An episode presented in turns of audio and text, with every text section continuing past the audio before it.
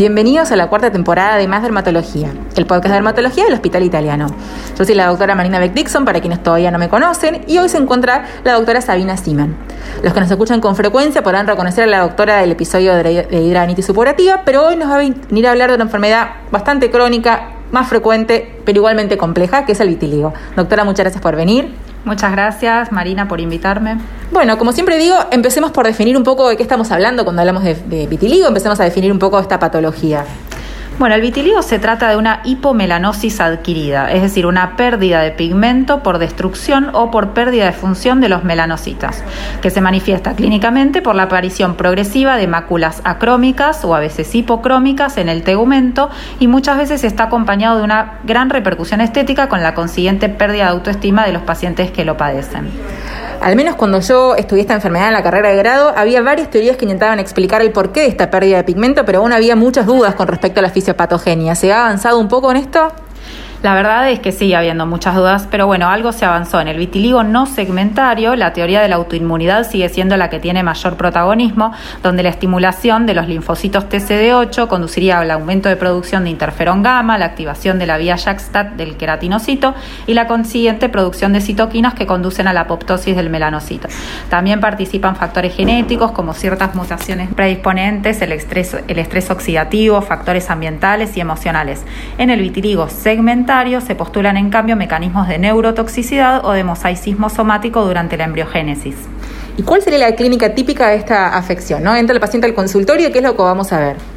Bueno, clínicamente se presenta como máculas acrómicas e hipocrómicas de bordes bien definidos y que tienen tendencia a la simetría. La topografía de las lesiones es ubicua, con preferencia por la zona sacral y periorificial en la cara, en los sitios expuestos a traumatismos, lo que se denomina fenómeno de Kevner, y con menor frecuencia en el dorso.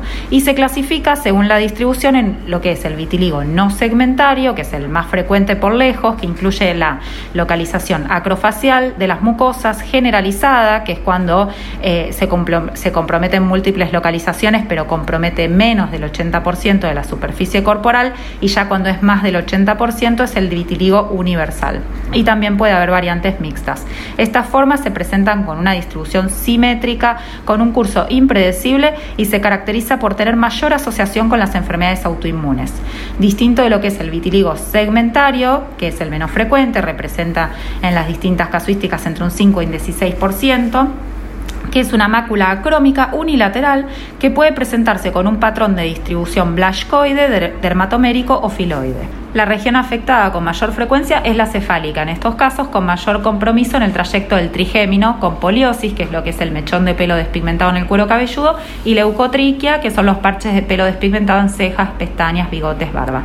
Esta forma de presentación tiene tendencia a la estabilidad y no se asocia con enfermedades autoinmunes. ¿Y a qué edad suele comenzar? ¿Hay alguna predilección por algún género? El vitiligo afecta a un 0,5 o 1% de la población en igual proporción a ambos, ambos sexos. En el 50% de los casos se presenta en los primeros 20 años de vida y en el 14% antes de los 10 años. Alrededor del 30% de los pacientes tienen, eh, presentan antecedentes familiares de vitiligo y con una frecuencia similar a veces se observan antecedentes personales o familiares de otras enfermedades autoinmunes. Y esto habíamos hablado que es una enfermedad que caracteriza por una, que caracteriza por una destrucción del melanocito. Entonces, potencialmente se podría afectar cualquier superficie o cualquier parte del cuerpo que los contenga. Sí, exactamente. Puede comprometer entonces la piel, las mucosas, los anexos cuando afecta a los melanocitos epidérmicos. Pero también puede asociarse a enfermedad ocular o auditiva cuando afecta a los melanocitos de ojos y oídos. Por eso es que muchas veces derivamos a los pacientes a una evaluación con otorrinolaringología y oftalmología para descartar eh, compromiso auditivo u ocular. Bueno, ya que entramos un poquito en el tema del diagnóstico, con la clínica sola bastaría, o sea, entra el paciente con estas máculas acrómicas bien simétricas de bordes regulares y ya está, o solemos pedir algún otro estudio? Y en general ya está, sobre todo cuando es en estas localizaciones típicas, acrofacial, no, no es necesario ningún estudio y con la clínica nos quedamos. Pero cuando tenemos dudas, puede ayudar lo que se llama luz de Wood, eh, donde las manchas florecen con un blanco intenso y en pocas ocasiones es necesario recurrir a una biopsia para un estudio histopatológico para descartar otros diagnósticos diferenciales. ¿Y cuáles serían estos principales diagnósticos diferenciales? ¿En qué tengo que sospechar? ¿no?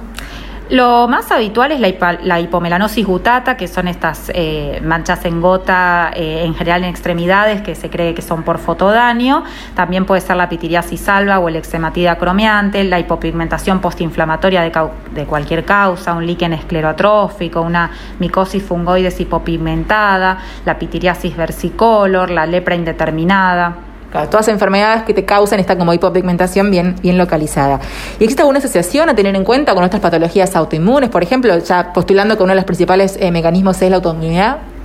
Claro, tal cual. Bueno, como comentábamos anteriormente, en lo que es el vitiligo no segmentario, sí eh, puede estar asociado a otras enfermedades autoinmunes. Lo más frecuente es la coexistencia con tiroiditis de Hashimoto. También puede asociarse a diabetes tipo 1, anemia perniciosa, hepatitis autoinmune. Por eso siempre se debe solicitar un laboratorio anual con hemograma, glucemia, hepatograma y perfil tiroide. Y es eh, y perfil tiroideo. Es discutida también la asociación con enfermedad celíaca. Y sabemos que es una enfermedad crónica, ¿no? De la piel, pero ¿tiene algún tratamiento? ¿Cómo podemos encarar a estos pacientes? Sí, sí, hay tratamiento, claro. Existen tres enfoques terapéuticos distintos. Reducir el estrés oxidativo, regular la respuesta inflamatoria y estimular la regeneración de melanocitos. Lo primero que hay que evaluar es si se trata de un vitiligo estable o inestable. Si las máculas no progresaron en los últimos dos años, se considera estable y uno enfoca los tratamientos en la repigmentación. En este caso, se eligen tratamientos tópicos en casos de afección de menos del 20% del tegumento, con corticoides, tacrolimus, calcipotriol, por ejemplo, y fototerapia. En general usamos UVB banda angosta cuando está comprometido más del 20% de la superficie corporal y también se pueden combinar estos tratamientos. En el caso de los vitiligos inestables, es decir, que hubo progresión en los últimos tres meses, vitiligo inflamatorio, es decir, que además de la, del blanco hay un halo eritematoso en la periferia o que eh, se haya constatado el fenómeno de Kevner, el objetivo principal es frenar el avance. Y en esos casos la primera opción son los minipulsos de corticoides orales. Bueno, entonces, como veremos, el tratamiento tiene un doble objetivo, ¿no? En algunos casos frenar la progresión, en otros casos lograr la repigmentación.